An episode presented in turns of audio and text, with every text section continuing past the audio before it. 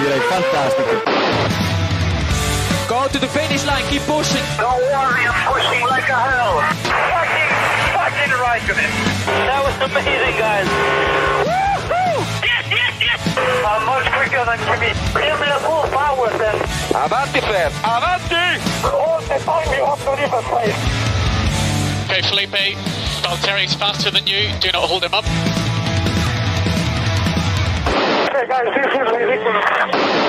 Hola, soy Pedro de la Rosa y estáis escuchando Keep Pushing. Hola a todos y bienvenidos al episodio 268 de Keep Pushing F1, en este capítulo en el que vamos a repasar todo lo ocurrido este pasado fin de semana en el Gran Premio de Canadá 2022. Tenemos por aquí para comentarlo a Héctor Gómez, David Sánchez de Castro, Diego Otero. Buenas noches a los tres. Buenas noches. Buenas. Un servidor. Eh, recordad el formato podcast, ya que no está Iván con, estos días con nosotros, recordemos el formato podcast. Saludar en Twitch no es la mejor forma de Saludamos a todos, hombre. Saludamos con la mano, con verbalmente. y con el corazón. Bueno, un servidor, Jacobo Vidal, va a intentar moderar un poquito todo esto como, como siempre. Eh, gracias a los que estáis en directo viéndonos ahora mismo a través de Twitch, twitch.tv barra Keep Pushing F1. Gracias a los que estáis aquí cada martes a las eh, 9 comentando y, apoyando. Y bueno, vamos un poquito a, como decía, a comentar lo ocurrido en el Gran Premio de, de Canadá. Dos años sin Gran Premio de Canadá, uno de, personalmente, mis Gran Premios eh, favoritos del calendario, que por fin ha vuelto. Mm, Diego, sensaciones generales del fin de semana. Algo nos hemos divertido. Algo.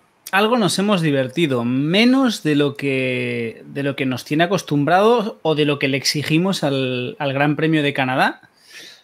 ¿Pero Eh, qué más querías? Que, a ver, pues podemos, podemos empezar con la polémica. incendio? Quería- ¿Un coche ardiendo? Que, que, el, que fuese Leclerc el que estaba detrás de Verstappen para, para que le metiese el coche en algún momento, no como Carlos. Sí. Y. Haber estudiado. Hubo mucho trenecito para mi gusto. A ver, para ser Canadá no hubo, es decir, pasaron cosas, pero digamos que en la media que espera que tenemos en Canadá fue un gran premio, no voy a decir aburrido, pero de la, en El la mejor media. gran premio de Canadá de los últimos dos años. Ahora, por Sin duda. 100% azúcares en él. De los últimos tres, incluso. ¿Qué ruidos se escuchan por ahí? ¿Qué- qué- Nos está ¿Quién David, está viendo? está David dándole, Perdón. dándole play a Ah, cosas. no, ha sido, ha sido una publi de Twitch. Eso significa que. Dinero, dinero. Que te tienes que suscribir, David. Eso significa Dinero, que... dinero.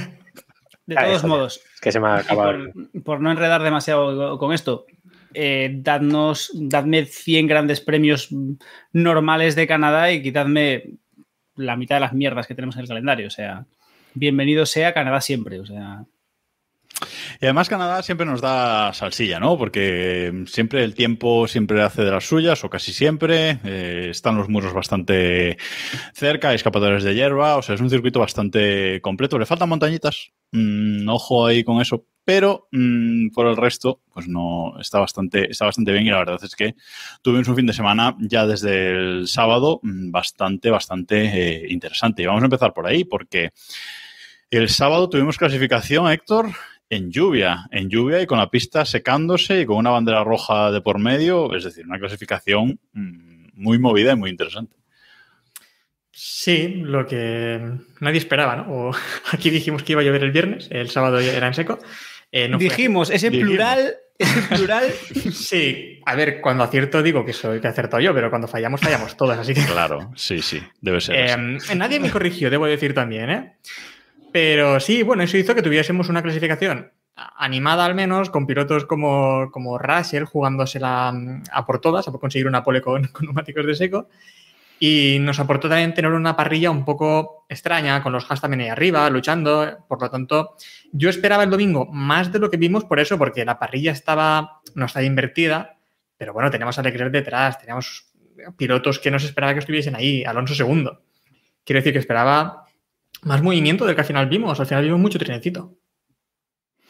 Bueno, no sé si lo definiría como trenecito, pero sí que los coches se colocaron bastante, bastante rápido. ¿Qué os pareció ese agárrame la cerveza de Russell, David? Dice, bueno, yo voy con los de seco y que pase lo que tenga que pasar. Cuando pise ese charco de la curva 1, que había un charco tremendo, mm, ya veremos qué pasa. Un triple tremendo. Se tiró una mandarina espectacular. Espectacular. No, no tiene ningún tipo de sentido que, que se la jugara así. Eh, bueno, a los valientes siempre les aplaudo, ¿eh?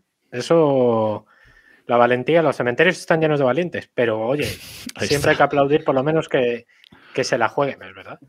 Pero, pero no, no, a ver, yo creo que la pista no estaba mm, precisamente para secos, pero cinco minutos más y cuidado, ¿eh? Yo tal, de hecho yo- fue muy yo- yo- interesante sí. ver cómo Alonso esperó justo, justo, justo a salir con intermedios. Justo cuando ya vio que Russell iba tirando a bastante pasado, dijo, "Ah, este ni, ni para Dios está de seco. Y tiró con, con intermedios. Es que estaba el circuito bastante seco, pero el problema era la primera curva, las dos primeras curvas, vamos. Pero es muy interesante ver que Russell tiene esa confianza este año como para intentar algo así también, ¿no? Y creo que también era momento de arriesgar, porque tampoco perdía tanto como lo que podía lograr ganar, ¿no? En el balance de pérdida-ganancia en ese momento, era, era buen momento para, para, para arriesgar. Aunque bueno, al final, pues mira. Si lo hubiese salido, ahora estaríamos hablando de que Russell ha hecho un- una grandísima clasificación y no sé qué, y un genio en lluvia y no sé cuántos. No va a pasar. A ver, pero es que hizo lo que tenía que hacer. Es decir, eres el, es el primero del resto en una clasificación loca en la que ¿qué va a perder? Es decir, ¿qué es lo peor que le iba a pasar a Russell? Salir dos puestos más atrás de lo que salió. Es decir, no tenía, no tenía na- nada que perder. Y si le sale la. Y si le sale la carambola, podría haberse llevado la pole. En, un- en una temporada en la que Mercedes es el tercer equipo de forma estable, cada gran premio que pasa está más claro que van a ser el tercer equipo y no van a ir ni para arriba ni para abajo, lo que tiene que hacer Mercedes es eso, es intentar rascar en las condiciones raras a ver si en algún momento suena la flauta, es decir, Tercer equipo, Diego. Recuerdo que hace unos grandes premios decías que Mercedes iba a ser el primero, primer equipo. sí, ahí el diseñador director dijo que Alonso iba a ganar el Mundial sin, sin victorias, pero Quedan Eh, todavía muchos grandes premios para hacer esos 10 podios. sí, Confianza. confianza y una lesión de Verstappen, ¿no? Eh, porque vamos. Lesión grave, de hecho, tríada por lo menos. El no, bueno, de, esta- de estas que, de estas que no puedes conducir el coche, pero sí jugar al fútbol. ¿Sabes? Yo creo que necesito una de esas. Pero, pero vamos, a ver, Mercedes. Yo estoy convencido de que, va- de que van a llegar, pero ah, teniendo en cuenta el momento en el que estamos el calendario, es complicado que lleguen a tiempo para luchar el mundial. Ojo, ojo que Hamilton ha dicho que por él, que ya que se centre en el año que viene, que este año ya. Hombre. Hamilton. Luego hablamos de Hamilton si queréis. Sí, Sí. Eh, os iba a decir eh, que aparte de. Que aparte de Alonso, que ahora hablamos, eh, los Haas pescan en Río Revuelto otra vez, quinto y sexto, mm, espectaculares eh, ahí arriba los dos. Luego en carrera ya tal, pero de entrada, muy bien.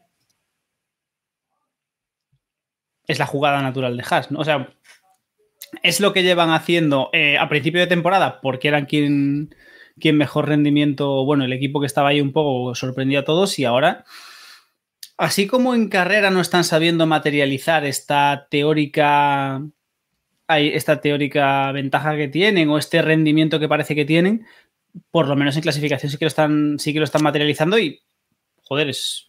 Oye, Flor de un día. Es, flor, flor de un día, porque Hombre. en Azerbaiyán estaban últimos, quiero decir que. Y de Bueno. repente aquí en lluvia consiguieron un buen resultado, pero. Bueno, aquí Bueno. estaban, aquí están últimos también en carrera, ¿eh? O sea, que no. Sí, en carrera sí, pero en clasificación al menos no. Eh, pero En- cuando- En Azerbaiyán cayeron en Q3 y era, fue un rendimiento pésimo. Es que lo comentábamos, ¿no? Comparado con lo que hicieron en Bahrein, fue penoso. Bueno, pero es Haas, sabemos que va, que han hecho un coche y ya está, está con el del año que viene.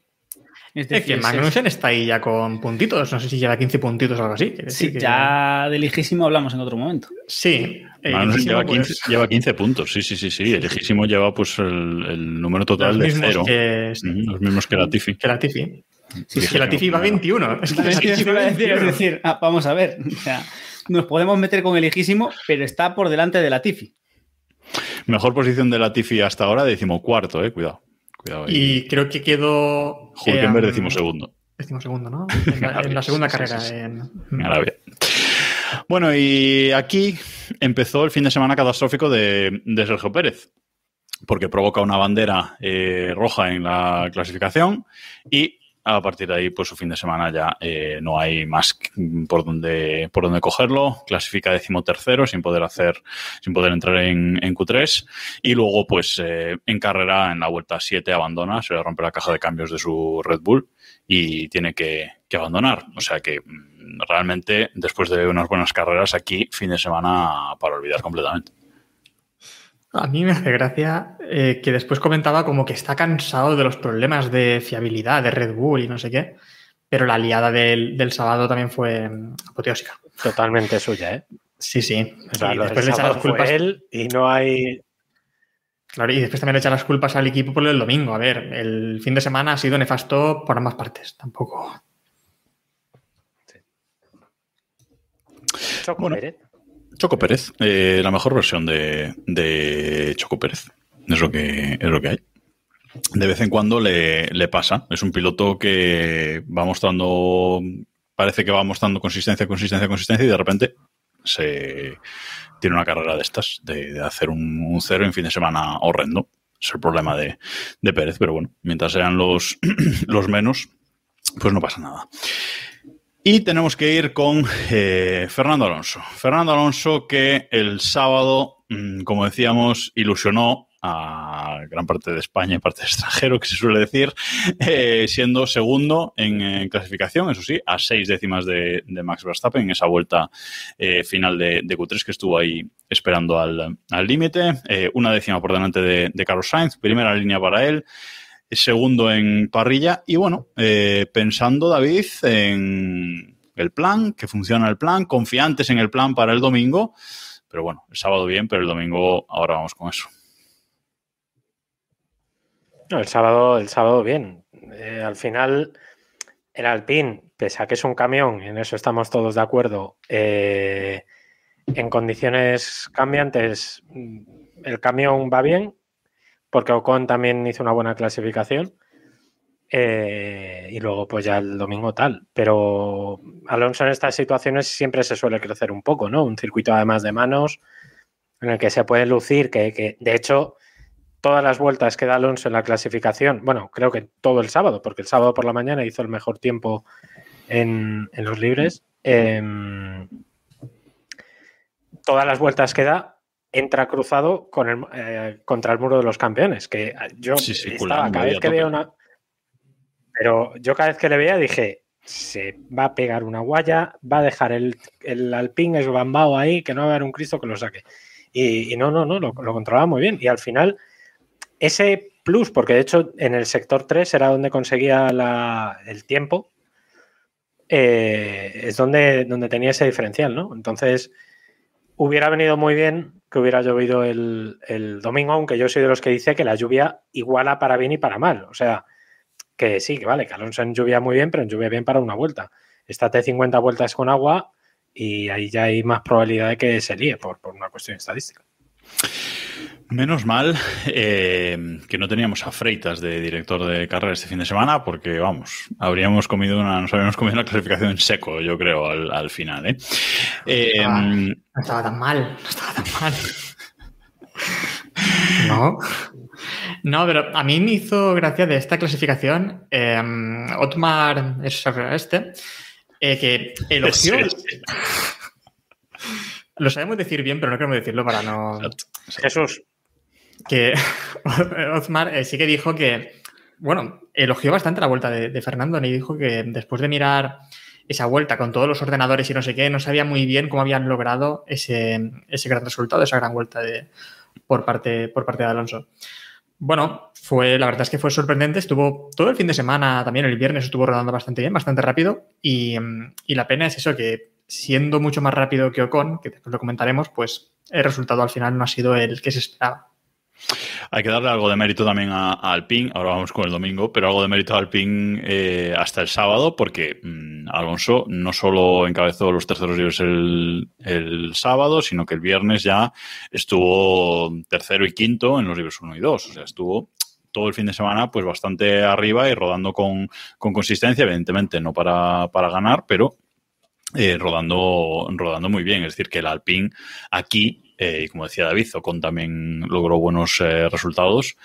iba bastante, bastante bien. No sé, Diego, qué es lo que le influye, pero realmente parece que un pasito adelante aquí en Canadá habían dado.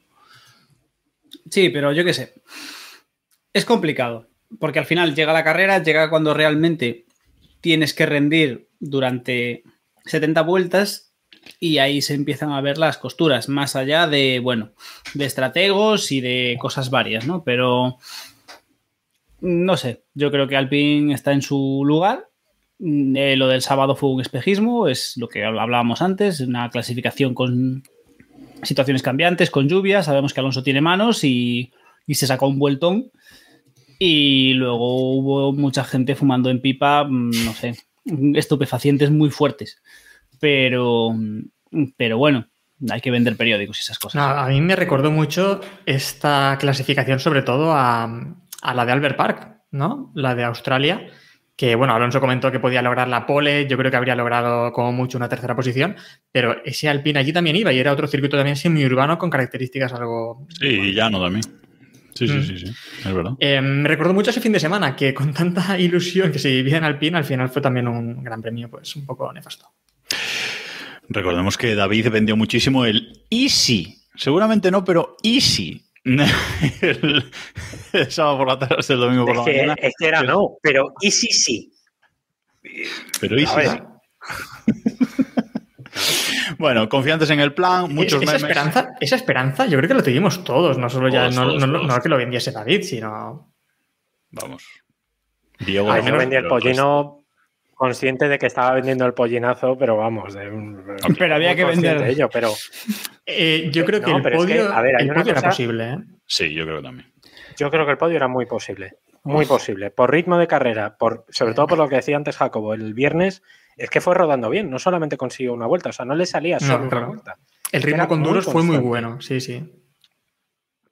Claro. Y- Y, y- luego eh, hay una cosa que en la clasificación tenía menos, o sea, una vez conseguido ese tiempo en la clasificación, tenía menos rivales de su liga, digamos, ¿no? A- al lado. Entonces, era pues la suerte que no tiene Sí. y luego pues que hubiera estado bien tener a un equipo de mecánicos y ingenieros en el muro y no tener una manada de gorilas con monos No, azules. además que era un fin de semana para, a lo mejor para ser quinto en, incluso en clasificación con un coche bueno, pero tiene la oportunidad de que Leclerc pues tiene que salir también al final de la parrilla, eh, Pérez Totalmente, valía, por lo tanto tiene una grandísima oportunidad.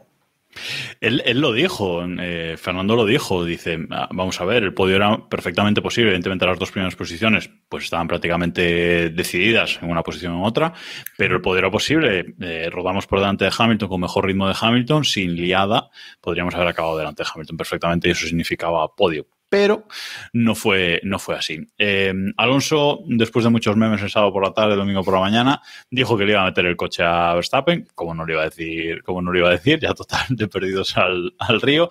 Pero bueno, en la salida pues no pudo, no pudo hacerlo. Evidentemente Verstappen salió muy bien y él no salió eh, demasiado bien, pero consiguió mantenerse ahí más o menos en las posiciones de, de cabeza y rodar eh, en calma. Hasta Héctor, que empieza la liada de Alpine. Sí, bueno, oleada de Alpine, eh, sí y, y no. O de la es que. Y sí, Bueno, y sí. Y sí, y sí también. No, pero a ver, también es verdad que tuvo muy mala suerte eh, con, con- con los safety car, ¿no? Salieron justo. El primero salió muy, muy pronto. Yo creo que tampoco era momento para parar. Todos pensábamos también que iba a ser carrera de una parada, que después vimos que, que eso era totalmente imposible. Y el segundo tiene también mucha mala suerte porque se justo vuelve la bandera verde cuando él tiene la oportunidad de parar, que es cuando le dicen se nos ha acabado el, la ventana esta y tendrás que parar con bandera verde. Entonces ya está, ya sabe que va a quedar, pues ha perdido la posición, ha perdido la carrera totalmente porque esa máxima, la máxima aspiración en ese momento ya quedar a lo mejor quinto, sexto, Quinto, ya no más. sí. Sí. Recordemos que sale un virtual en la vuelta 8, creo que es cuando eh, Pérez eh, abandona. El otro virtual sale en la vuelta 19, creo recordar también. Eh, y a los 18. Y bueno, ahí es cuando la mayoría, quien no cambió en el primero, cambia en el, en el segundo. Entre ellos, pues el compañero de, Alonso, los, uno de los, de los Alfa Romeo, Sainz también aprovecha para, para cambiar. Es decir, mm, entra un poco ahí los eh, rivales, pero Alonso no. Alonso es el único que va, digamos, a, a contrapié y hasta la vuelta 28 eh, no, no para. A esto se le suma eh, algo que contó que en carrera no nos dimos cuenta, por lo menos yo no me di cuenta, o algo que contó Alonso después, y es que a partir de la vuelta 22, creo que es, mirando los tiempos, se ve que es a partir de la vuelta 22, le falla el RS, es decir, el motor de Alpine vuelve eh, a fallar, Diego, eh, le falla el, eh, el RS y Alonso dice que esto le supone entre 8 décimas y un segundo por vuelta. Que a lo mejor no es tanto, pero bueno, 6 décimas sí que, sí que pierde por, por vuelta. Y se acabó. O sea, se aquí, más allá de las teorías de los posibles podios y demás, en ese momento se acabó. Eh, ¿Qué podemos decir? Quizás mala suerte, porque es cierto que es el peor gran premio en el que le podía haber fallado el, el motor. Yo me quedo con la copla de que todos los motores están dando problemas esta temporada. Y yo creo que, bueno, hablaremos luego de Verstappen, pero yo creo que si se aguanta un poquito el mundial, podemos tener un final de, un final de temporada. David se ha bajado ya, dice que no puede ser esto, que, que, a lo, que lo de Alonso era una victoria clara y que no.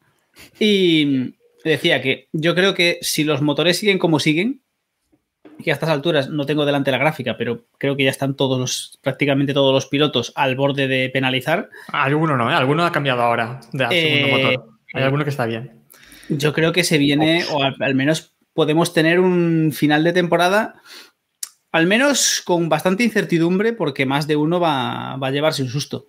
Ya sin Bueno. entrar en eso, fallos durante carrera, pero vamos. Lo de Alpine ya es un poco más sangrante, ¿eh? porque ya incluso al principio de temporada eh, el director de motores, eh, Bruno Famin, ¿no? es el, el- el- creo que ya comentó que el porpoising estaba fallando bastante, haciendo fallar bastante los motores Alpine y creo que Sí. esto también viene, viene de por ahí y Alpine tiene un grave problema con los motores. También imagino que no tener clientes es un gran error para, para eso, ¿no? Para poder solucionar los problemas con la fiabilidad. Y luego, bueno, Yo- eh, David, Perdón, sí. un, Dale, un- dale. un apunte. Eh, no estoy de acuerdo con que Lali tuviera mala suerte con las estrategias. Sencillamente en Alpine iban a una parada y no supieron reaccionar. En el primer coche de seguridad sí le hubiera dado tiempo a parar. Sí le hubiera dado tiempo a parar. En el segundo no. En el segundo es verdad que sí tiene mala suerte. Pero yo lo que critico de, de la estrategia de Alpine es que en el momento en el que le empieza a fallar el motor, no saben qué hacer. O sea, no saben, literalmente no saben qué hacer. O sea, la, No, no, la no, reacción es.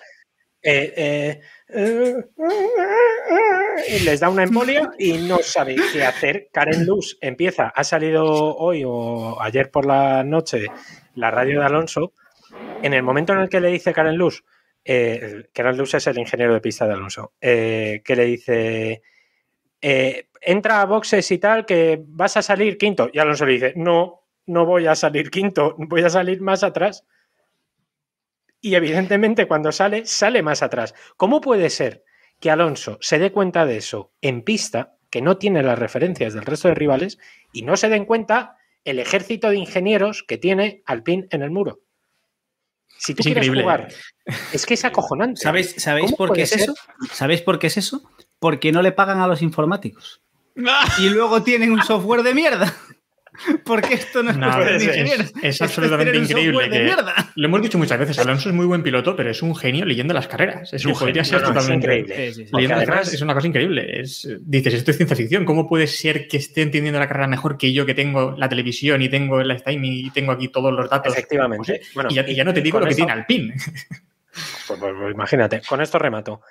Es bastante preocupante que Alpine no tenga mano izquierda. Que en el momento, y lo hemos visto ya en varias carreras, en el momento en el que la No, estrategia no, saben.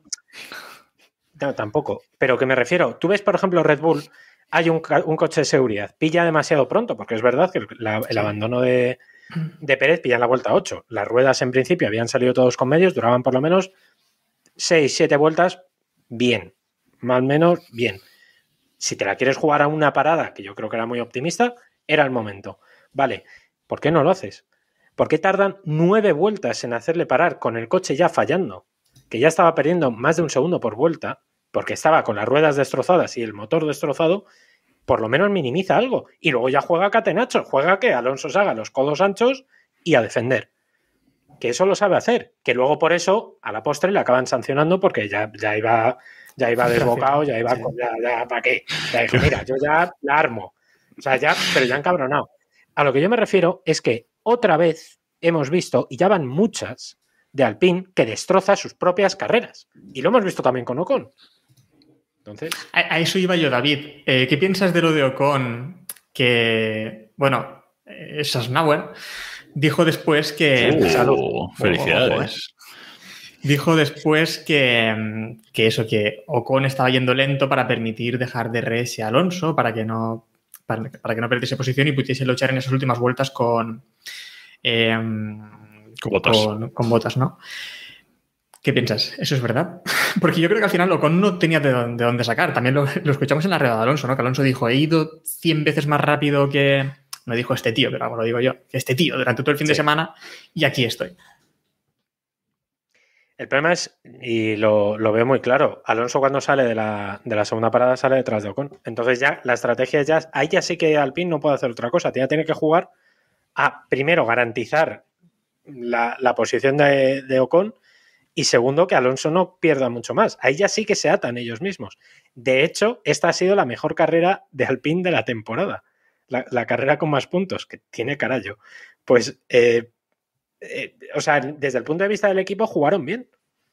El problema es que por intentar Jugaron- garantizar. Jugaron bien a partir de la vuelta 49, ¿sabes? O sea, jugaron bien 20 Sí, pero vueltas de sí. 70, ¿sabes? O sea, es que ya. Claro, pero que bueno, que bueno. no, vale, Hasta no entonces jugaron bien, tenía el estratego que les dejó Ferrari. Digo, oye, ¿me nos dejáis el estratego para esta es. carrera, porfa?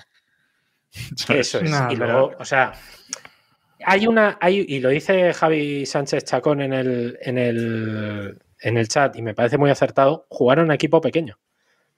No, tú tienes garantizado, tienes fácil, relativamente fácil, un top 5 y te la juegas con un séptimo y sexto y das por. No.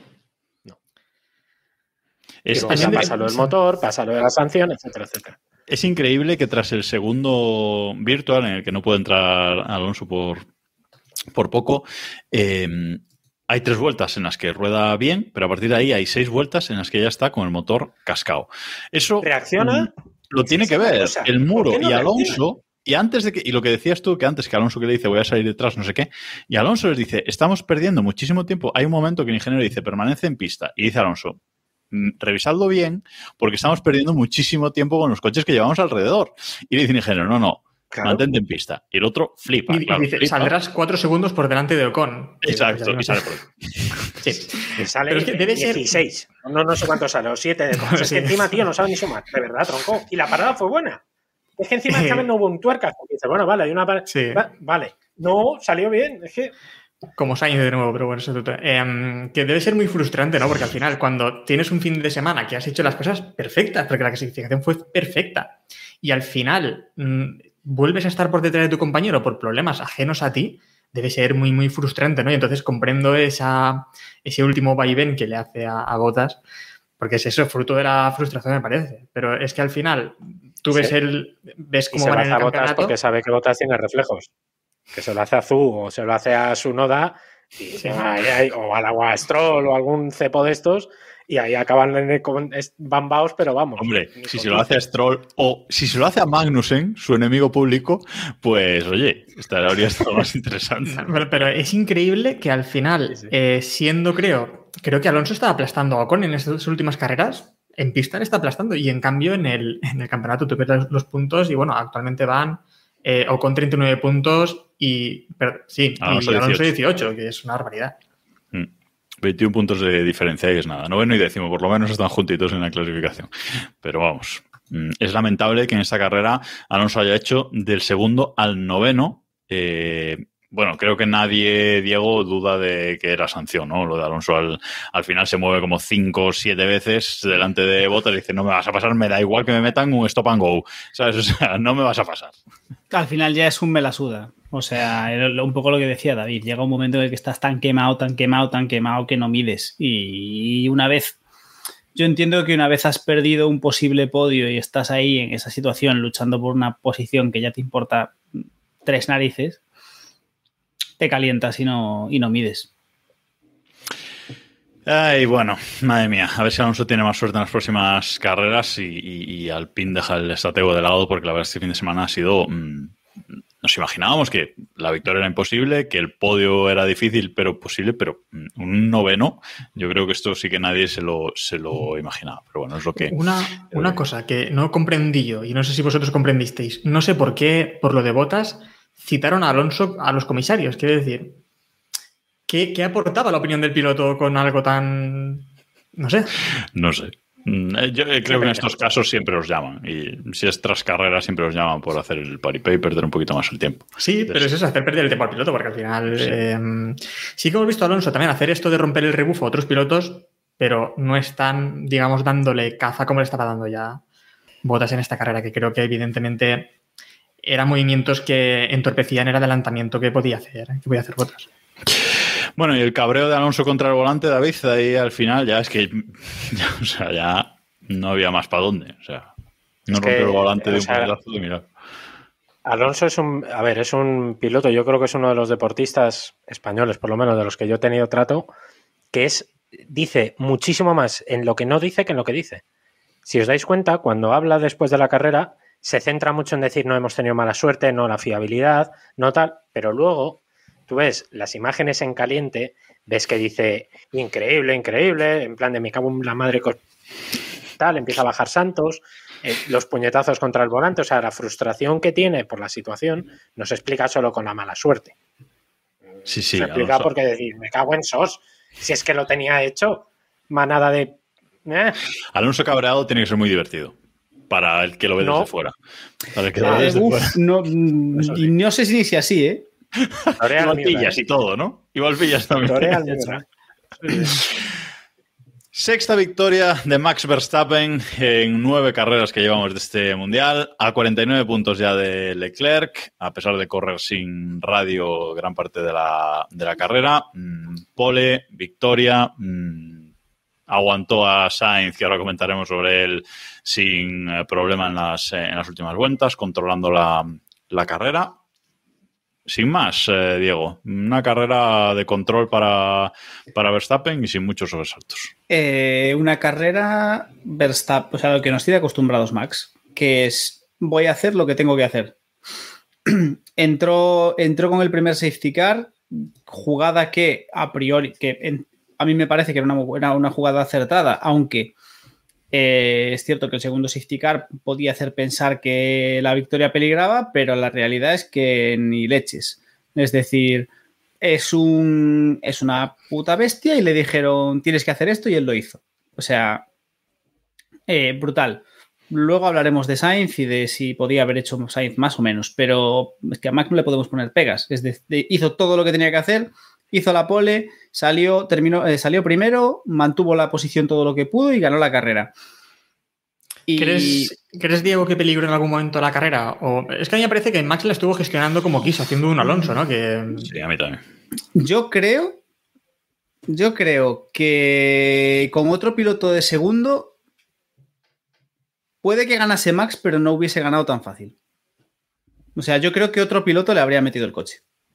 Como mínimo le habría metido el coche.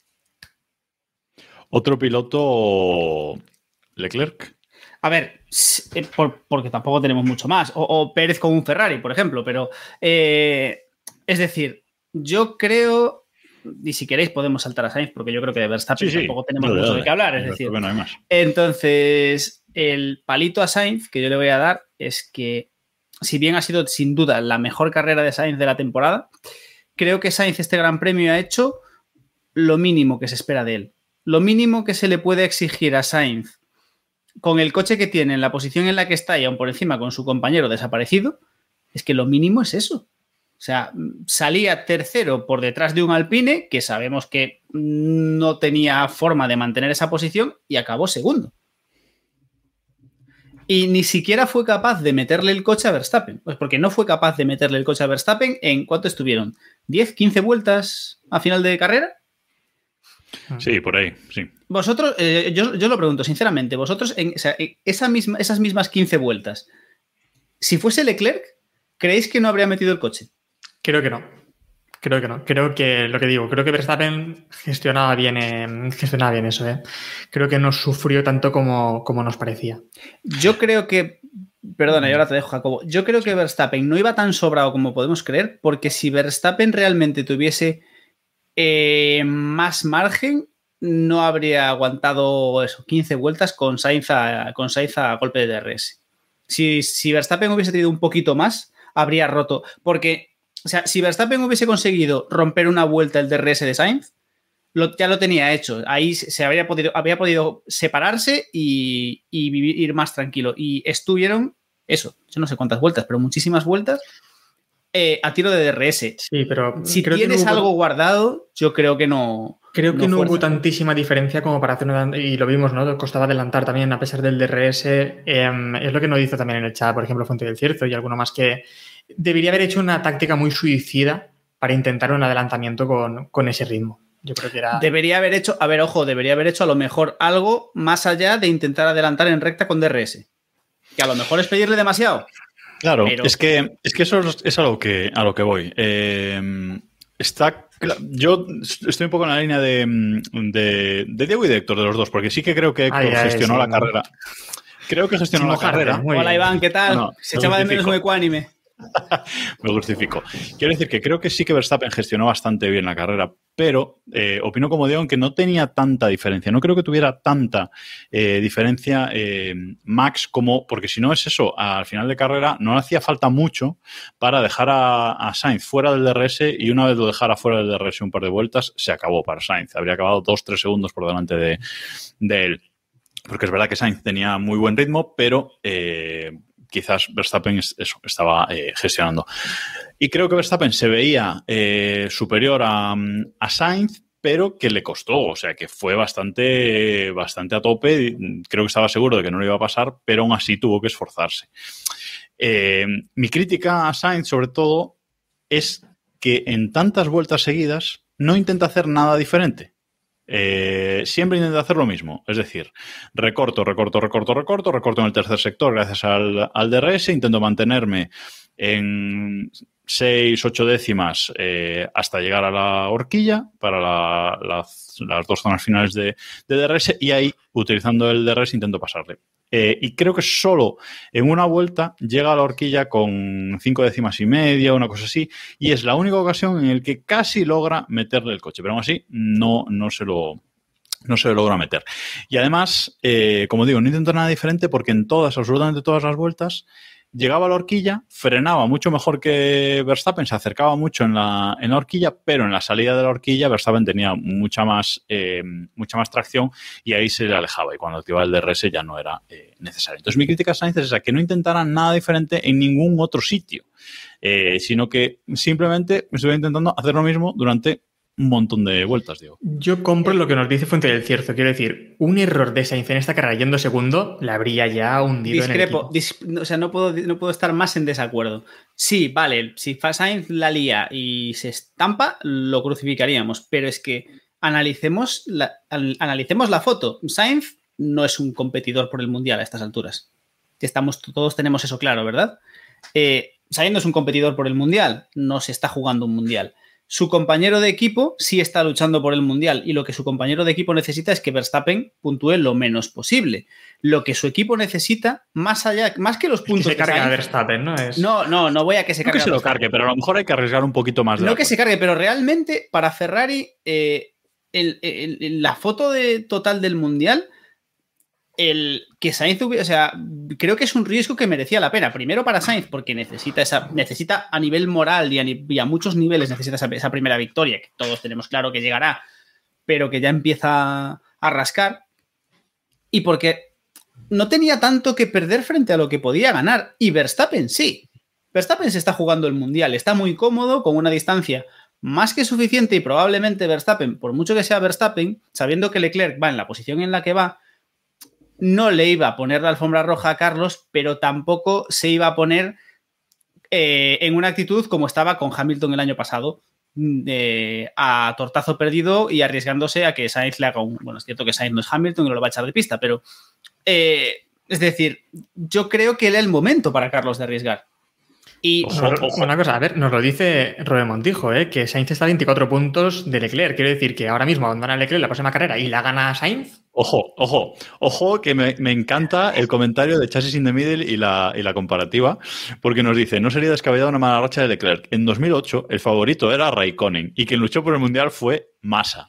Yo no sé si me estaba llamando Massa a Sainz, que me parece mucho faltar, pero Pero dejar de faltarle al chaval, eh, coño, ya le hemos en, llamado 2008, en Riqueló. 2008 pasaron Joder. muchas cosas y en Ferrari No, también sí, se tomaron Rosberg. decisiones muy perturbadoras, pero, pero, pero vamos a ver, analicemos lo que llevamos de año, es decir, analicemos lo que llevamos de año y cuando no ha habido problemas de rendimiento, cuando no ha habido problemas mecánicos ni problemas de motor, veamos cómo quedó uno y cómo quedó otro. Y todos, menos David, que es un rajado, todos estuvimos en, en Montmeló y todos vimos trazar a Leclerc y trazar a Sainz. Y sí, sí, sí. y, y no hay color, o sea, no, no hay color, no sé si es una cuestión de que el coche no se adapta, no sé lo que es, pero, pero a ver, ahí no hay...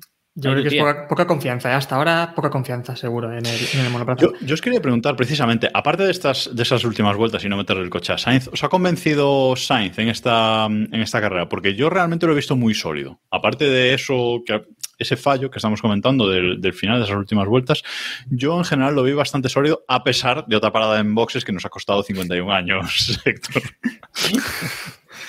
Porque A ver, sí, le he visto sólido, pero también hay un problema y es que él queda, suele quedar cuarto cuando también están ahí Leclerc y Pérez. Y en esta carrera no estaban Leclerc y Pérez, por lo tanto ha quedado segundo. Em, quiero decir, me faltaba. Sí que es verdad que presionó a Verstappen y eso estuvo muy bien, pero me gustaría ver qué hubiese pasado si hubiese tenido también de rivales a Leclerc y a, y a Pérez. Es que si vemos solo esta carrera, es decir, si si, si nos olvidamos de todo lo demás y vemos solo esta carrera de Sainz, sí ha sido. O sea, de hecho, si vemos solo esta carrera de Sainz, tenemos al Sainz del año pasado.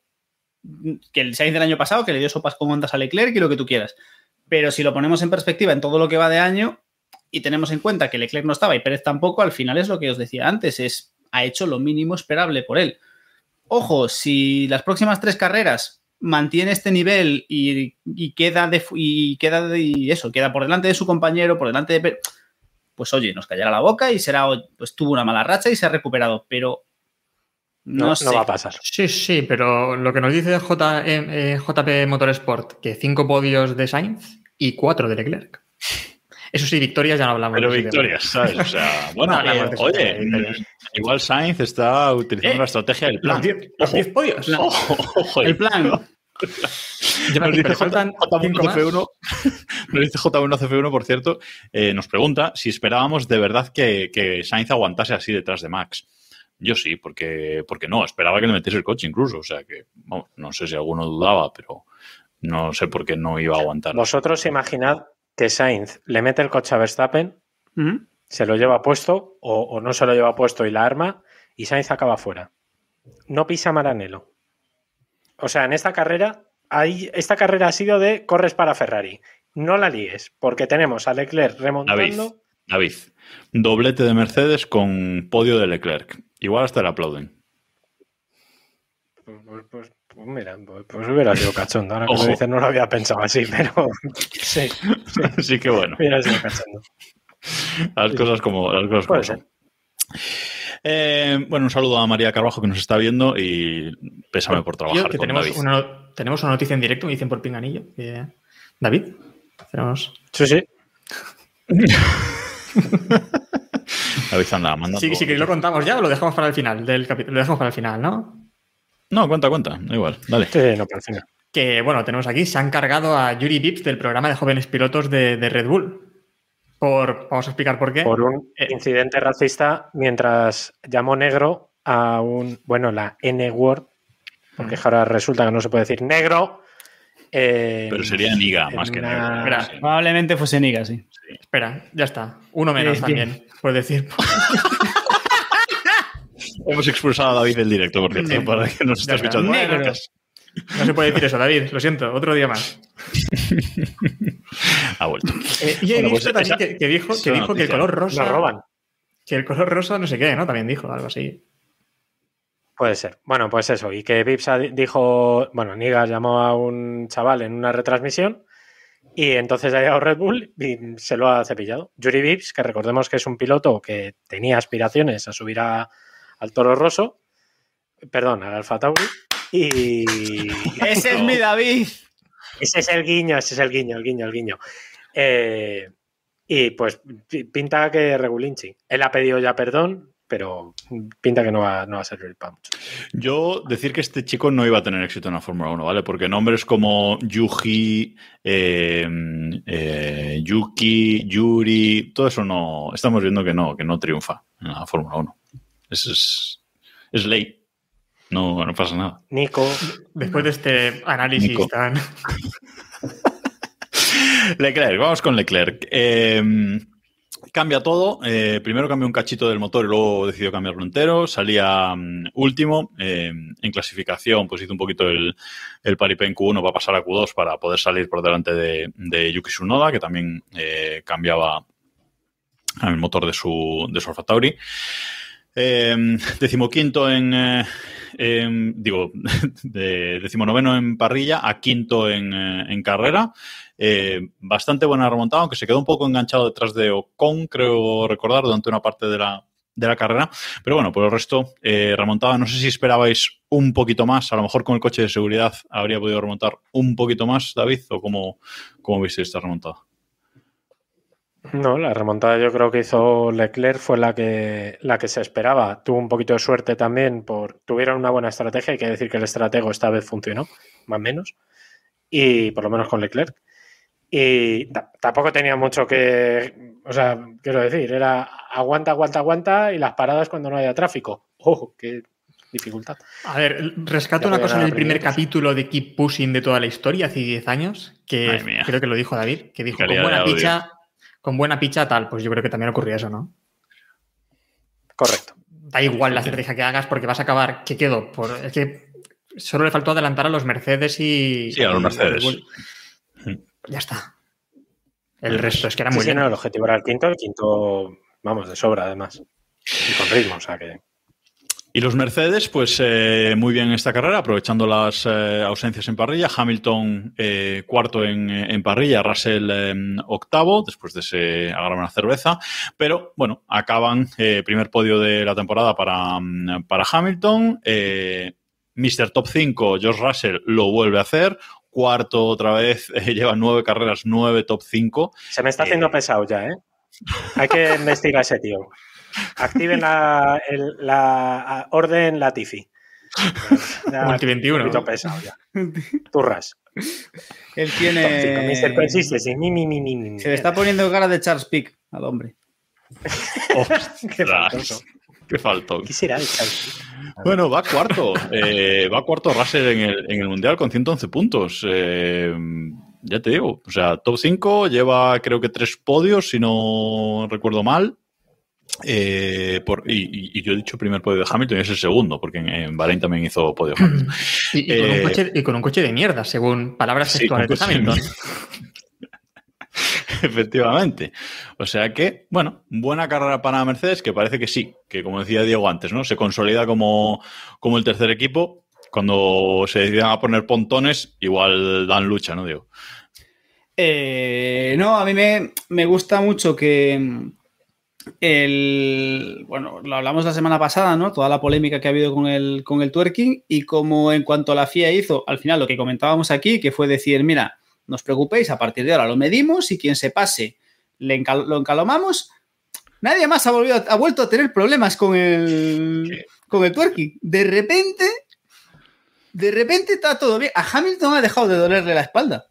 Ha sido una cosa súper... Ha dicho que vuelva a estar. Que vuelva a estar joven. Mm, Que ya, no le duele la espalda y que, bueno, oye. La acupuntura, que es lo que tiene. Sí. ¿Quién, quién, de la, ¿Quién creéis de la FIA que escucha Keep Pushing? Porque fue a sacar el podcast y sacar la medida de perreos por minuto o- eh, y ya está. o sea. Yo creo que es ahí quedó la cosa, persona. ¿eh? Ahí, ahí quedó la cosa, porque no. También dijimos que iba a ser muy complicado establecer un límite y, Pero- y acatarlo, sobre todo acatarlo después. Pero yo creo que, lo, de hecho lo dijiste tú, Héctor, por Twitter, yo creo que la clave de todo esto no era el cómo fuesen a medirlo ni nada por el estilo. La clave de todo esto es que la FIA dejó claro cuál era el... por dónde iban a ir los tiros. Y es, si seguís tocando las narices, os vamos a apretar por aquí. Y los que os estáis quejando sois los que vais a salir peor parados. Allá vosotros. Y yo creo que les quedó claro todo y dijeron, venga, ya está. Hasta aquí. Recorda- recordemos que aquí en, en Canadá la FIA hizo las, eh, hizo las medidas, estudió los límites que, de perreos por minuto que pondría, pero no ha aplicado eh, esa limitación. Es decir, aquí los coches podían haber corrido mm, con el balanceo, con el twerking que, que les hubiese dado la, la gana y se supone que lo aplicarán a partir del- de la siguiente carrera en Silverstone, pero ya, ya lo veremos. Si nadie se queja, va a quedar ahí. en- A ver, yo creo que, yo creo con que los piercings. límite. Cuando, cuando se quite los piercings el otro, van a empezar a medir los, Sí, los sí, sí, perreos. sí. No, yo creo que sí que, yo creo que sí que habrá límite. Eh, lo que pasa es que será un límite muy alto. Sí. Por lo tanto, nadie más se quejará, habrá un límite, los, pi- los equipos están todos dentro del límite. Perfecto. Ningún problema, todo bien. Eh, por cierto, iba a comentar una, una cosa, pero se nos ha ido David un, un minutillo, voy a esperar. Eh, y vamos a hablar de McLaren, mientras tanto. Eh, porque McLaren en este Gran Premio ha estado completamente desaparecido. Norris con muchísimos problemas. eh, no hizo tiempo en, en Q2 porque el coche le iba fatal. En carrera decimoquinto. Ricardo decimoprimero, tampoco mm, mucho mejor. Y además me encantaron las declaraciones que hizo Norris eh, después de la carrera, que le preguntaron qué le había faltado en este Gran Premio y literalmente dijo, al coche le faltó ritmo, le faltó agarre y le faltó velocidad. Y luego, eh, de la liada del pit lane que ahora comentaremos, dice, bueno, y, y faltaron neumáticos también en, el, en la parada del pit. O sea, todo mal, eh, Diego, para McLaren este fin de semana. Están Eh. entrando en una vorágine autodestructiva que, que no sé. McLaren, McLaren se ha propuesto competir con Ferrari. No vamos a valorar en qué, pero se ha propuesto competir con Ferrari. Mm, Vamos a, entre comillas, eh, darle una palmadita en la espalda a Ricciardo, que, el- que no estuvo mal durante el fin de semana, estuvo por delante de su compañero y durante la carrera más o menos estuvo ahí, aunque finalmente terminó décimo primero. Norris un fin de semana para olvidar y bueno, mención especial al espectáculo de, de las paradas que entraron, no tenían neumáticos, le iban a poner unos, luego le pusieron otros, eh, es decir, esperpéntico, o sea, fue algo totalmente esperpéntico. Yo de verdad espero que McLaren esté este año mm, de esto que están quemando toda la mierda, ¿sabes? Es como van a, van a, van a contratar al Tuercas una- un gran premio, van a preguntarle a Ferrari por estrategias, el rollo, vamos a hacerlo todo, todo. Y ya el año que viene, ya limpitos de toda la mierda, a ver si somos capaces de... Ojo que, ojo que el jueves es San Juan. A lo mejor luego en Silverstone ya, ya han quemado. Ya han quemado mucha mierda. Nada, a mí me parece increíble lo de la parada en boxes. O sea, hacer una parada y no tener neumáticos. O sea, mm, No es que no lo tuviesen, en el caso, bueno, es que fue grandioso porque ponen un neumático, creo que ponen uno duro, después ponen uno, ven que no, ponen uno medio, en la otra rueda en la derecha no había neumático directamente. Apoteósico, fue precioso. nos dice, por cierto, en el chat J. Muñoz F1 eh, que el año que viene también limpitos de Ricciardo. Bueno, veremos dónde acaba, dónde acaba Ricciardo. Lo veremos. El año que viene. Hay, Lo que, veremos. hay que esperar. Un contrato. ¿no? Sí, tiene, contrato tiene. de. Tiene, tiene. No, no, sé, sé que tiene, pero los contratos en Fórmula 1 pues son así. Que Sí, pues ya, pues ya tal. Eh, comentaba antes sobre Mercedes una última cosa antes de, de dejarlos atrás, eh, David, que hay una polémica porque eh, Mercedes apareció en este Gran Premio con un doble tirante en el fondo plano, cosa que se suponía que no se podía hacer por normativa, pero que la FIA parece que lo va a permitir por el tema de limitar los eh, perreos por minuto. Pero Mercedes parece que apareció con este segundo tirante antes de que la FIA anunciase que, lo iba a permitir. Entonces, mm, ¿qué pasa ahí? ¿Al- ¿Alguna información ha tenido Mercedes por detrás que no sabemos? Es bastante evidente. No creo que dijeran, "Bo, vamos a llevarlo por si acaso. No, no es como quien lleva un jersey en el coche por si hace frío. No. O sea, eso evidentemente es porque tenían información privilegiada. Como no se van a, a depurar responsabilidades y el espionaje entre equipo FIA, o sea, entre un equipo y la FIA, no es entre iguales, pues en teoría, claro, ¿quién vigila al vigilante? O sea, no, no, la FIA no va a investigarse a sí misma por, por chivar, o sea, por, por chivar a Mercedes. Entonces, pero vamos, es evidente que tienen información privilegiada. En este caso es que además es, es obvio. Y casualmente, pues eso, Hamilton está más cómodo, eh, no hay twerking, etcétera, etcétera. David, ¿sabes que hay un rumor de que en Silverstone, en Silverstone pueden cambiar de forma bastante drástica el Mercedes? ¿Se vienen pontones? No, eh, no bien, no, eh, no hay huevos. Ya no, ya sí que no. Hombre, sí, un poco nada, nada, nada. Le penterán otra vez el suelo con el mordisco y ya está. Eso también No fue precioso, el, el suelo ese. Estuvo sí. bonito, sí. Sí, sí, Eso sé que no nos valió para nada, pero estuvo chulo. Estuvo chulo. Dice, a ver Sí, si por aquí sí, sale el aire. Pero vamos, no, van a, no van a meter los pontones ni para Dios. El viernes lo, proba- lo probó, creo que lo probó Hamilton, Russell no, llegó al revés y vieron que iban igual también los dos, así que dijeron, "Ah, da igual el agujero este, no hace nada. Pega, vuelve a pegar. Coge la, coge la cinta americana. Cinta americana. Y vuelve a pegar el cacho ese que le hemos quitado. Sí, básicamente. Bueno, eh, clasificación de los mundiales tras este gran premio. Max Verstappen, eh, más líder todavía, 175 puntos. Por cierto, que la vuelta rápida en este gran premio la hizo Sainz. Eh, el segundo ya no es Leclerc, el segundo es Checo Pérez, con 129 puntos. O sea, la humillación a Ferrari mm, empieza a ser así. Leclerc tercero, con, Leclerc tercero con 126 puntos, tres puntos por detrás de, de Sergio Pérez y cuarto, como decía Russell, quinto Carlos Sainz con 102 eh, puntos. Todavía está Sainz a nueve puntos de, de Russell. Yo creo que ya es hora de ponerse a menos cuarto en el Mundial y pasar a los eh, dos Mercedes, pero bueno, a ver si lo consigue después de, de Silverstone.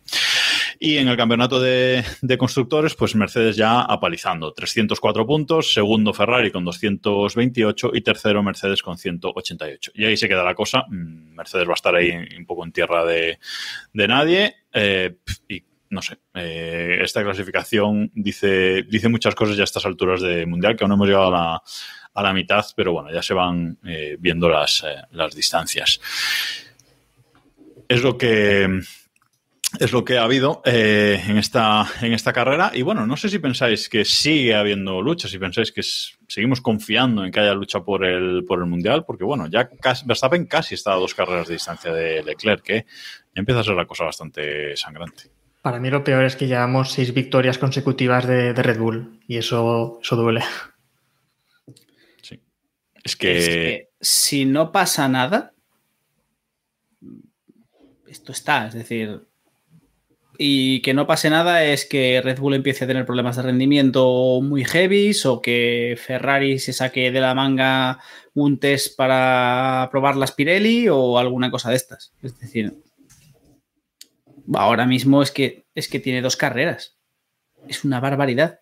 Es que tiene dos carreras de ventaja y aún por encima es que están por delante. claro, es que está, está difícil. Eh, Ferrari no gana desde Australia, ¿eh? O sea, bueno, Leclerc no gana desde, desde Australia. O sea, es, es preocupante que fue la tercera carrera de la, de la temporada. Hay que ir mirando las cosas con, con perspectiva. Eh, pero bueno, veremos. Veremos en, Silverstone qué, qué ocurre. Si no hay nadie que eche de pista a Verstappen, pues oye, eh, igual tenemos la, la séptima eh, consecutiva. Y vamos a acabar con alguna noticia que teníamos por ahí suelta, pendiente de comentar. Ya hemos comentado lo de los perros por minuto. Y eh, comentar que hoy se ha empezado a escuchar eh, que Bélgica, bueno, ya llevábamos semanas con este run run, pero eh, Bélgica, David, parece que está en el candelero un poco. Parece que mmm, la, bueno, los dueños de la FON, que no salía, Liberty Media, parece que no están muy por la labor de, de mantenerlo. Me extraña ahora que incluso han hecho modificaciones en el en el Radillón o Rush, que las veremos este, esta temporada, pero parece que vamos a tener que llorar en, en no mucho tiempo. El problema es, es, parecido al de Montmeló, ¿no? Que al final están empujando muchos grandes premios. Eh, Bélgica no es un gran premio de los que, aunque las carreras siempre suelen ser entretenidas, incluso suelen ser demencialmente vomitivas como la del año pasado. Eh, Demen pero, demencialmente vomitivas, me, me, quedo con la expresión. Sí. Eso, es para, no sé, o sea, eso es para denunciar a alguien y, quemarle en una hoguera. Pero eh, es una pena, pero es que va a caer. Y va a haber muchos grandes premios históricos que van a caer. Y Bélgica, pues, ha jugado muy mal sus cartas históricamente y,